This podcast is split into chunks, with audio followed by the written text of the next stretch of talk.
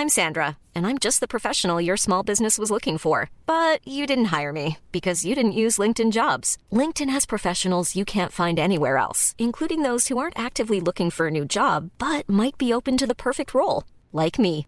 In a given month, over 70% of LinkedIn users don't visit other leading job sites. So if you're not looking on LinkedIn, you'll miss out on great candidates like Sandra. Start hiring professionals like a professional. Post your free job on linkedin.com/people today.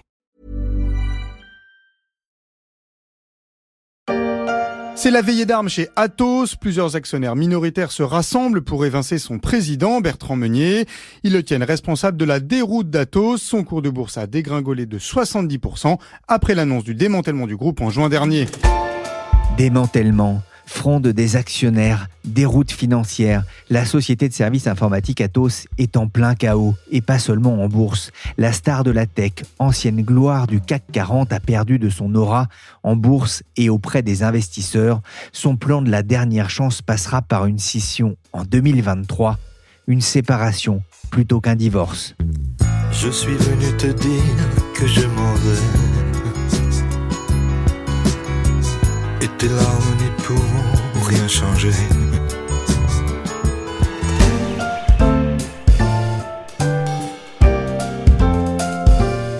Je suis Pierrick Fay, vous écoutez La Story, le podcast des échos. Chaque jour, la rédaction se mobilise pour analyser et décrypter l'actualité économique, sociale et financière. Et aujourd'hui, on va se demander de quoi sera fait l'avenir d'Atos. Je vais lui montrer qui c'est Raoul. Aux quatre coins de Paris qu'on va le retrouver éparpillé par petits bouts façon puzzle. Moi, quand on m'en fait trop, je correctionne plus. Je dynamite. Je disperse. Je ventile.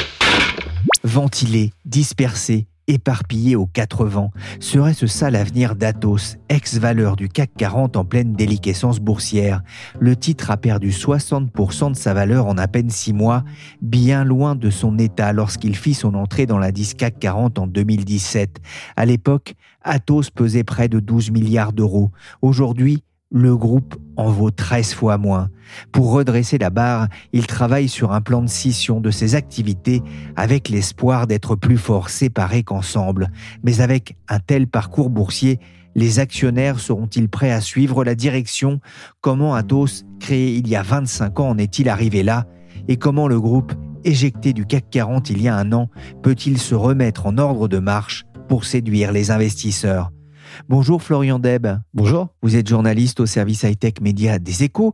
Alors d'abord, on va expliquer rapidement que fait Atos. Atos, pour le dire vite, c'est la deuxième plus grosse société française et européenne de services informatiques. C'est 110 000 collaborateurs, beaucoup en Europe, un peu en Inde, un peu moins aux États-Unis, qui pour l'essentiel travaillent dans, dans les locaux des, des clients d'Atos à paramétrer, maintenir en état de bien fonctionner des serveurs informatiques. Euh, ils installent aussi des, logiciels. Mais Atos, c'est aussi, et c'est pour ça qu'on en parle beaucoup, un fleuron français des services en cybersécurité et de la fabrication de supercalculateurs. Ce sont des activités très stratégiques qui attisent la convoitise de beaucoup de concurrents français d'Atos, surtout la cybersécurité. On va en reparler, hein, mais comment se porte le groupe aujourd'hui? C'est difficile. Atos a généré plus de 10 milliards d'euros de chiffre d'affaires en 2021, mais n'était pas rentable. Les derniers euh, trimestres sont à l'avenant.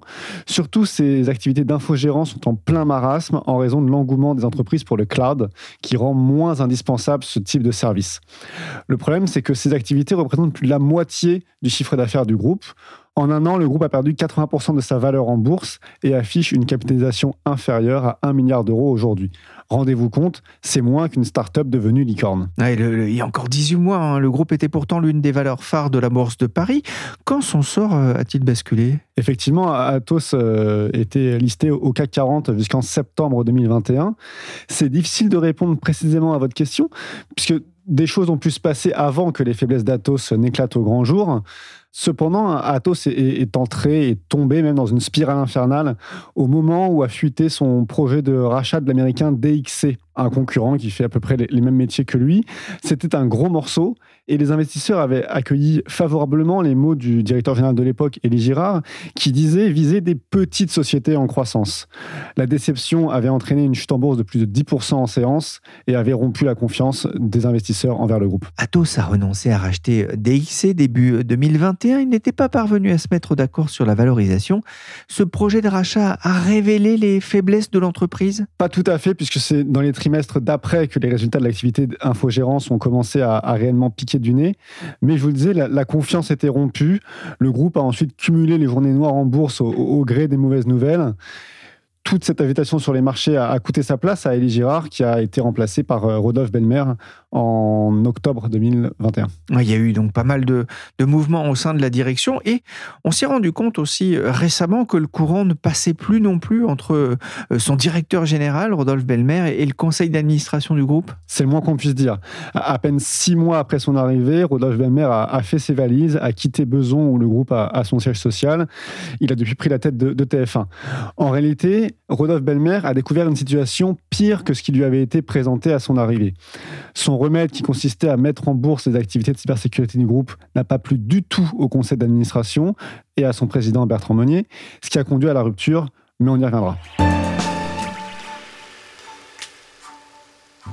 Depuis 18 mois, Atos ne fait que tomber de Carib en Scylla. C'est peu dire que la société de services informatiques tombe de haut. Laurent Flalot est éditorialiste aux échos. Il connaît bien Atos et ses dirigeants pour avoir suivi leur pérégrination sur les marchés depuis les années 90, notamment au moment de la bulle Internet en 1999, car l'histoire d'Atos, c'est aussi l'histoire d'une étoile filante sur les marchés financiers. En effet, Pierrick, la trajectoire boursière d'Atos est à la fois spectaculaire et inhabituelle sous des cieux français. Elle fait plus penser à celle d'une valeur tech américaine, qui a reconnu une ascension fulgurante en faisant le buzz pendant un temps, avant de passer de mode tout aussi rapidement, dans une certaine mesure un peu à la façon d'un Facebook, d'un Zoom ou du fabricant de vélos d'appartements connectés Peloton, toute proportion gardée bien sûr, car il ne s'agit pas du tout de la même taille d'entreprise. Ce parcours n'est pas gratifiant pour le petit porteur, car comme beaucoup de valeurs technologiques en Europe, Atos n'a jamais retrouvé le pic de la bulle Internet en 2000, mais elle avait opéré une très belle remontada dans la décennie suivante. En 2017, il y a seulement 5 ans, elle valait plus de 14 milliards d'euros. Elle n'était qu'à une encablure de l'autre géant français des services informatiques Capgemini, et elle venait d'entrer pour la première fois au CAC 40 mais elle n'y est restée finalement que 4 ans et demi. Elle en est sortie l'an dernier après une sous-performance de 92%. Elle a donc rejoint le cimetière technologique de l'indice où il y déjà Gemalto et Alcatel-Lucent. Depuis, la descente aux enfers s'est accélérée. À la rentrée dernière, la capitalisation boursière d'Atos est passée sous la barre du milliard d'euros. En 5 ans, le titre a perdu 88% de sa valeur, soit la deuxième plus mauvaise performance euh, de la place parisienne, juste après Orpea et devant Elior l'action s'échange sur les mêmes niveaux qu'en 1993 donc un retour en arrière de pratiquement 30 ans. c'est un groupe hein, qui a aussi attiré la, lumière hein, comme l'une des plus belles réussites françaises en matière de, technologie, un groupe qui a aussi euh, brillé à travers des dirigeants prestigieux. En effet, Pierrick, euh, avant d'être une litanie d'Avani, Athos, c'est en effet d'abord l'histoire d'un phénix de la sous-traitance informatique.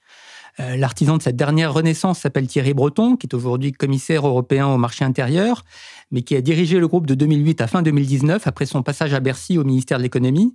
L'informatique, l'ancien patron de Thomson et de France Télécom est tombé dedans quand il était petit. C'est un ingénieur de Supélec. À l'âge de 29 ans, il a écrit un thriller sur les virus informatiques intitulé Software, un jeu de mots sur les mots logiciels et guerre en anglais.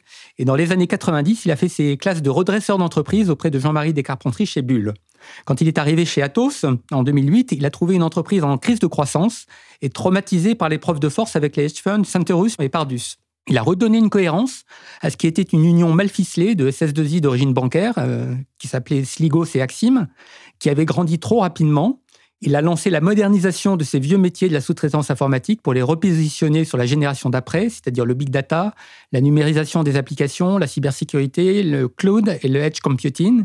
Et il a remis le groupe dans la course mondiale aux côtés de son grand concurrent Capgemini. Pendant 11 ans, sous la houlette de Thierry Breton, le groupe a doublé de taille. Il a quadruplé son résultat d'exploitation et multiplié par 24 le bénéfice net. De la cuisse d'Atos, il a aussi sorti l'un des leaders européens des paiements qui est aussi numéro 4 mondial, Worldline, qui capitalise aujourd'hui une douzaine de milliards d'euros et qui a pu racheter un gynéco. Son successeur, Elie Girard, qui était son numéro 2, a joué de malchance. Il a pris les rênes quatre mois avant le début de la pandémie de Covid-19 qui a cassé la croissance d'Atos. Il a dû aussi faire face à deux sombres affaires. La première portée sur des erreurs comptables dans deux filiales américaines qui pesaient pour 11% du chiffre d'affaires. Euh, la seconde est encore plus rarissime, c'est même un cas unique à ma connaissance, c'était un faux actionnaire, en fait un jeune homme instable qui s'est pris pour un trader et qui a fait croire qu'il avait pris que 5% du capital. Elie Girard a surtout payé le faux pas du projet d'acquisition de DXC aux États-Unis, qui aurait coûté 10 milliards de dollars, et au total, il n'a pas tenu deux ans à la direction générale. Le président du conseil d'administration d'Atos, Bertrand Meunier, a ensuite fait appel à celui qu'il pensait être l'homme de la situation, en l'occurrence Rodolphe Belmer. Ce diplômé d'HEC et ancien consultant de McKinsey est un expert du repositionnement d'entreprises qui sont comme Atos attaquées sur leur cœur de métier. En tant qu'ancien patron de Canal+ et de Telsat, il a été confronté à la concurrence de la big tech américaine, comme celle que subit euh, Atos aujourd'hui dans le cloud. Mais très vite, une divergence de vue est apparue entre lui et le conseil sur les remèdes à apporter. Et aujourd'hui, c'est un triumvirat qui dirige le groupe sous la présidence de Bertrand Meunier, qui est lui-même donné partant à compter de l'été prochain. En huit mois, il y a eu donc trois changements à la direction générale. Ce n'est pas vraiment un exemple de stabilité. Et cela se voit dans le cours de bourse. Atos vaut aujourd'hui moins d'un milliard d'euros, moins qu'à l'arrivée de Thierry Breton en 2008, et avec la même épée Damoclès qu'à l'époque, qui est celle d'un démantèlement. Capgemini, lui, vaut plus de 28 milliards d'euros. Vous avez évoqué euh, des litanies d'Avani, j'aime beaucoup l'expression, mais comment Atos a-t-il pu passer aussi vite du CAC 40 au déclassement financier eh ben, Beaucoup de voix se sont élevées, notamment chez les syndicats, pour dénoncer un château de cartes qu'aurait construit Thierry Breton en s'inscrivant dans une fuite en avant de croissance externe. Je ne partage pas totalement cette analyse qui réécrit un peu trop l'histoire, à mon sens. Il est vrai que Thierry Breton a bâti Atos sur environ 5 milliards d'euros d'acquisition, mais celles-ci ont été en grande partie autofinancées par le groupe, qui a pu acquérir ainsi une taille critique qu'il n'aurait jamais obtenue sinon. Et malgré leur importance, elles n'ont jamais mis le groupe en péril. À son départ fin 2019, alors qu'Atos venait de faire la plus grosse emplette de son histoire, l'américain Sintel, pour 3 milliards d'euros, la dette nette s'élevait à 1,7 milliard d'euros, soit juste 20% de sa capitalisation d'alors en bourse. On ne peut pas non plus lui reprocher l'achat de Bull, qui a jeté les bases de son développement dans le big data et la cybersécurité, ni celui de Sintel, qui l'a renforcé aux États-Unis, qui est le marché technologique qui donne le là, tout en lui donnant une base offshore à coût en Inde. Une autre critique formulée en interne est qu'il n'est pas allé assez vite dans le cloud. Elle me semble en effet plus exacte car elle touche au facteur temps, euh, qui est vital pour toute entreprise et encore plus dans le secteur informatique. L'obsolescence programmée fait partie du modèle économique, mais sa vélocité n'est pas prédictible. Donc, en effet, Atos s'est fait rattraper par le temps simplement parce que le temps s'est accéléré avec la pandémie de Covid-19. Les entreprises ont fait un bond de 3 à 5 ans hein, dans leur euh, transformation numérique d'un coup, avec les confinements et le télétravail qui en a résulté. Or, encore un peu plus de la moitié du chiffre d'affaires d'Atos provient des métiers anciens de l'infogérance, de la gestion et de la maintenance de l'infrastructure informatique, des serveurs, des data centers, des postes de travail. Ils ont vu fuir en mars leurs clients qui partent chez les grands fournisseurs de cloud, dont font partie Amazon, Microsoft, Google, IBM ou Oracle. Est-ce qu'Atos aurait pu se prémunir de cette concurrence en forçant la loi dans le cloud? Peut-être. Mais il faut aussi rappeler que le groupe a plus que triplé de taille entre 2015 et 2021 dans les métiers du cloud, du big data et de la sécurité. Ils sont regroupés dans sa branche BDS, qui est sa véritable pépite.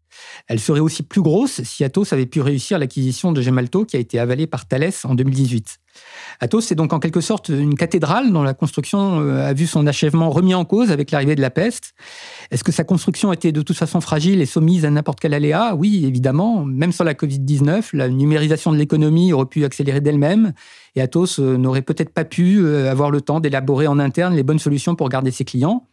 La comparaison est évidemment cruelle avec Capgemini, qui a connu des croissances à deux chiffres tous les trimestres pendant euh, toute la pandémie, et qui en plus a réussi à se diversifier juste avant la pandémie dans l'ingénierie industrielle en rachetant Altran.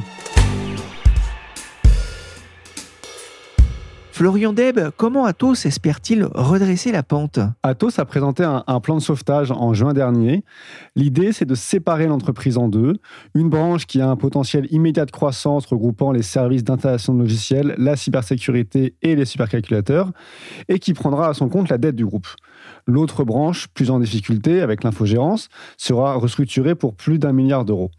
Après le spin-off prévu pour le second semestre 2023, le conseil entend coter en bourse la branche dynamique baptisée Evidian. Atos conservera 30% d'Evidian pour bénéficier des dividendes, repartir de l'avant.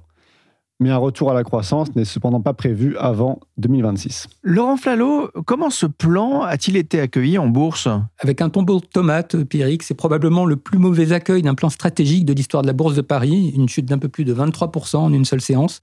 C'est plutôt le genre de réaction qu'on voit lors d'une alerte sur les bénéfices, comme d'ailleurs Atos en avait connu par le passé, notamment en octobre 2018. Comme il y avait eu quelques fuites dans la presse sur le contenu du plan et sur les tiraillements entre Rodolphe Belmer et son conseil, le titre euh, avait en fait commencé à dégringoler quelques jours avant la présentation officielle du, plan stratégique. En tout, Atos a perdu la moitié de sa capitalisation en sept séances, moins 52%.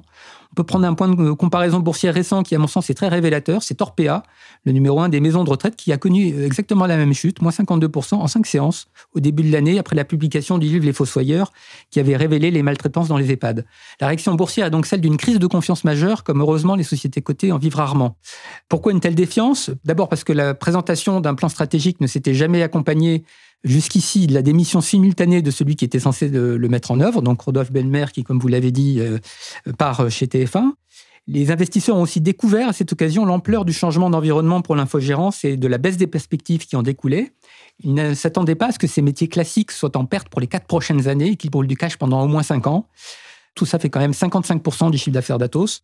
Cet ensemble s'appelle maintenant Tech Foundations.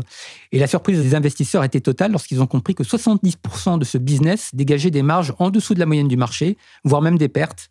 Donc pour le restructurer, il va falloir dépenser 1,1 milliard d'euros, une somme qui sera donc financée par de la dette, malgré 700 millions d'euros que devraient rapporter les cessions d'actifs, du moins si Atos parvient à vendre ce qu'il souhaite, puisque par exemple, il cherche depuis un an un repreneur à Unify, qui est l'ancienne téléphonie de Siemens, en vain jusqu'ici. Donc le, plan de scission lui-même est, en cause, bien sûr, du point de vue des investisseurs. Il ne correspond pas totalement euh, à la configuration qu'ils avaient imaginée. Le conseil d'administration n'a pas voulu isoler la pépite, big data et sécurité, qui pouvait valoir euh, jusqu'à 3,5 milliards d'euros à elle seule. Et il lui a adjoint un ensemble presque deux fois plus gros que cette branche. Ce sont les applications, l'installation de logiciels de type SAP pour le compte des clients. Et ces métiers progressent deux fois moins vite que la cybersécurité et les supercalculateurs. L'ensemble devrait donc connaître une croissance de 7% par an, qui peut paraître un peu faible sur un marché qui, lui, doit grossir de 8 à 10% par an. Eh, Florian, on a bien compris, hein, l'accueil euh, de la bourse a été euh, très mauvais, hein, c'est le moins qu'on puisse dire. Et vous, vous aviez assisté justement à la présentation de ce plan par Rodolphe Belmer, vous étiez dans la salle, et il y a un mot qui, semble-t-il, revenait souvent dans la salle, le terme lunaire? Oui, c'était lunaire. Ce jour-là, on, m'a aussi dit qu'on n'avait jamais vu ça. Un directeur général à peine nommé qui défend un plan alors que tout le monde sait qu'il ne le soutient pas puisqu'il vient de démissionner. Incroyable. Dans la salle, un actionnaire qui a investi et perdu plusieurs millions d'euros dans Atos n'avait qu'une seule question. Pourquoi? Pourquoi faites-vous ça? Et personne ne lui a répondu. Vous aviez raconté dans un article que depuis cet âgé dans une grande banque européenne, cette interdiction de toucher aux actions Atos jusqu'à nouvel ordre, c'est ce que vous avez confié le responsable d'une salle de marché, c'est un dossier devenu toxique, on ne comprend pas leur plan. Moi-même, je l'ai relu trois fois il s'est passé vraiment quelque chose ce jour-là. La crise est aussi symbolisée par la fronde de quelques actionnaires. Qui sont-ils et que réclament-ils? Alors, il y a cet actionnaire nommé euh, Hervé Le Sen. Il y a aussi le, fonds d'investissement Sycomore. Ce fonds, il réclame spécifiquement le, départ du président du conseil, Bertrand Meunier, et la nomination de trois nouveaux administrateurs issus du secteur de la tech. Le problème, c'est qu'à ce jour, le problème pour eux, ils n'arrivent pas à fédérer plus de 5% de l'actionnariat très éclaté d'Atos, ce qui leur permettrait de convoquer une assemblée générale extraordinaire. Pour l'instant, le, projet euh, est au, au point mort.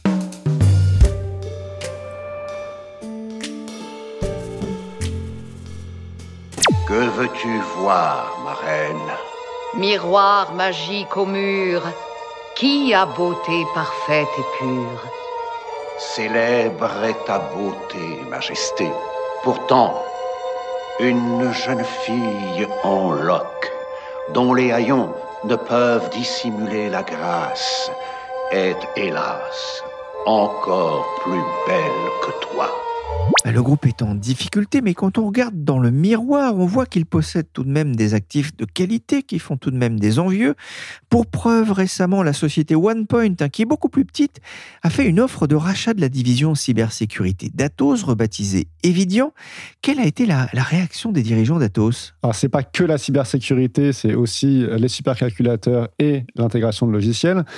Mais pour Atos, la réaction, c'est circuler, il n'y a rien à voir.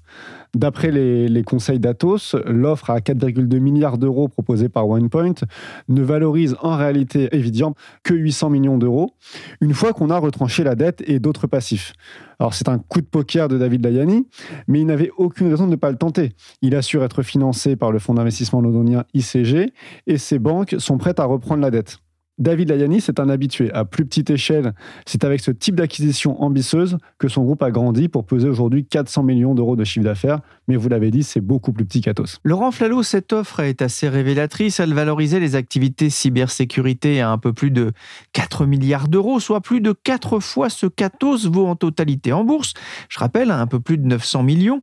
Comment c'est possible? Qu'est-ce que cela nous dit du sentiment des investisseurs? Les 4,2 milliards d'euros mis sur la table par OnePoint euh, comprennent aussi des reprises de dettes et des passifs. Donc, si on compare ce qui est comparable, c'est 8% de mieux en fait de ce que vaut la totalité d'Atos avec sa dette nette et, certains passifs.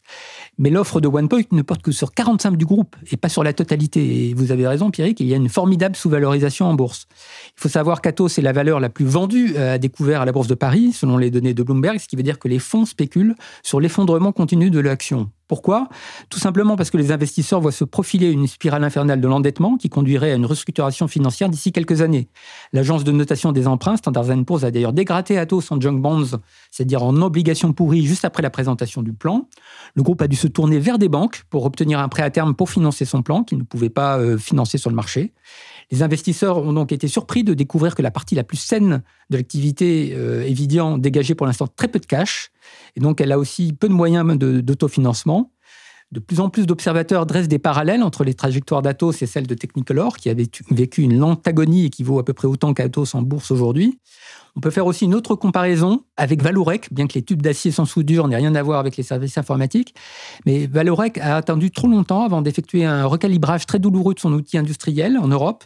Et le groupe a terminé entre les mains de ses créanciers après la restructuration de 3,5 milliards et demi euh, d'euros de, de dette. Atos est aujourd'hui devant exactement le même genre de problème de positionnement en Europe. Il doit réduire considérablement son empreinte et s'il ne se résout pas dès maintenant à des choix drastiques, la spirale de la chute financière deviendra irrésistible. Mais on peut penser aussi que OnePoint a va réveiller l'appétit des concurrents d'Atos? Avoir la valeur d'Atos en bourse, le marché ne croit plus trop au succès de, cette offre de, de, OnePoint. Bien que sa proposition soit crédible sur un plan strictement financier, l'astérique du numérique doit de toute façon affronter des obélix gonflés à la potion magique de l'intervention de, l'État. Les enjeux de souveraineté sont en effet monumentaux. Atos est un acteur critique de l'informatique quantique. C'est un fournisseur du ministère de la Défense. Il a développé notamment le système de communication des nouveaux blindés de l'armée. Il est le garant de la cybersécurité pour les Jeux olympiques de Paris 2024. Le dossier est donc logiquement très politique. Thales est bien placé pour une reprise, car il apparaît comme le réceptacle naturel de ces activités de cybersécurité et de calcul de haute performance d'Atos. Après l'absorption de Gemalto, cela renforcerait un pôle français de sécurité technologique. Mais on peut aussi arguer que la croissance de ces marchés est telle qu'on peut avoir plusieurs champions tricolores et qu'on ne doit pas mettre tous ses œufs dans le même panier. Et dans cette optique, Orange Cyberdéfense a aussi sa carte à jouer, voire peut-être même Airbus, qui a été aussi parfois cité dans ce dossier. Florian, le projet de session est annoncé pour 2023. Que peut-il se passer d'ici là? Tout est imaginable. Laurent l'a dit, des concurrents pourront dégainer leurs offres. Atos assure qu'il va lui exécuter son plan selon son calendrier et non celui de OnePoint qui proposait d'accélérer tout ça d'un an. Atos va du coup être prêt à investir 1,5 milliard d'euros euh, dans ce plan de sauvetage mais en parallèle, sa note d'emprunteur n'a jamais été aussi basse. Cet été, euh, Standard Poor's l'a encore dégradé. On est dans une activité de matière grise. La valeur, ce sont les hommes dans ce genre d'entreprise. Est-ce qu'il y a aussi le risque de voir, euh, compte tenu hein, de tout ce qui se passe, de voir les talents partir? C'est toute la question. Le temps ne, joue pas en, faveur d'Atos. Euh, au, fur et à mesure que les mois passent, que les semaines passent, des cadres s'en vont, des centaines, peut-être des milliers d'ingénieurs ont aussi euh, fait leur valise. Et c'est effectivement toute la question. Je parlais avec un, potentiel acheteur qui m'expliquait qu'il euh, il était peut-être euh, prêt aujourd'hui à acheter, mais que si la situation continue à se dégrader, ça ne vaudra plus la peine. Un dernier mot, euh, Florian, et c'est important parce que l'on parle d'une entreprise jugée stratégique pour la France. Bercy garde un œil attentif sur l'avenir d'Atos, d'autant qu'on parle d'un groupe qui emploie plus de 100 000 personnes. Alors Bercy, mais aussi le ministère de l'Intérieur, qui est un, grand client d'Atos. L'Élysée lui-même euh, regarde le dossier, mais pour l'instant, ils n'interviennent pas. Le message, c'est euh, on ne vous interdit pas, on ne vous pousse pas. Et ce message, il est adressé à des sociétés dont l'État est, directement l'actionnaire. Donc, on peut citer Thales, Orange, Airbus, qui sont les, principaux noms cités pour l'éventuel rachat des activités d'Atos. L'État regarde parce qu'il est euh, en, partie dépendant d'Atos pour euh, ses systèmes informatiques et parfois pour des systèmes très très critiques, mais jusqu'à présent, il n'est pas intervenu. Merci Florian Deb, journaliste au service high-tech média des échos, et merci Laurent Flalot, éditorialiste. Cette émission a été réalisée par Willy Gann, chargé de production et d'édition Michel Varnet. À demain pour un nouvel épisode de la story. N'hésitez pas à vous abonner et à partager vos épisodes préférés.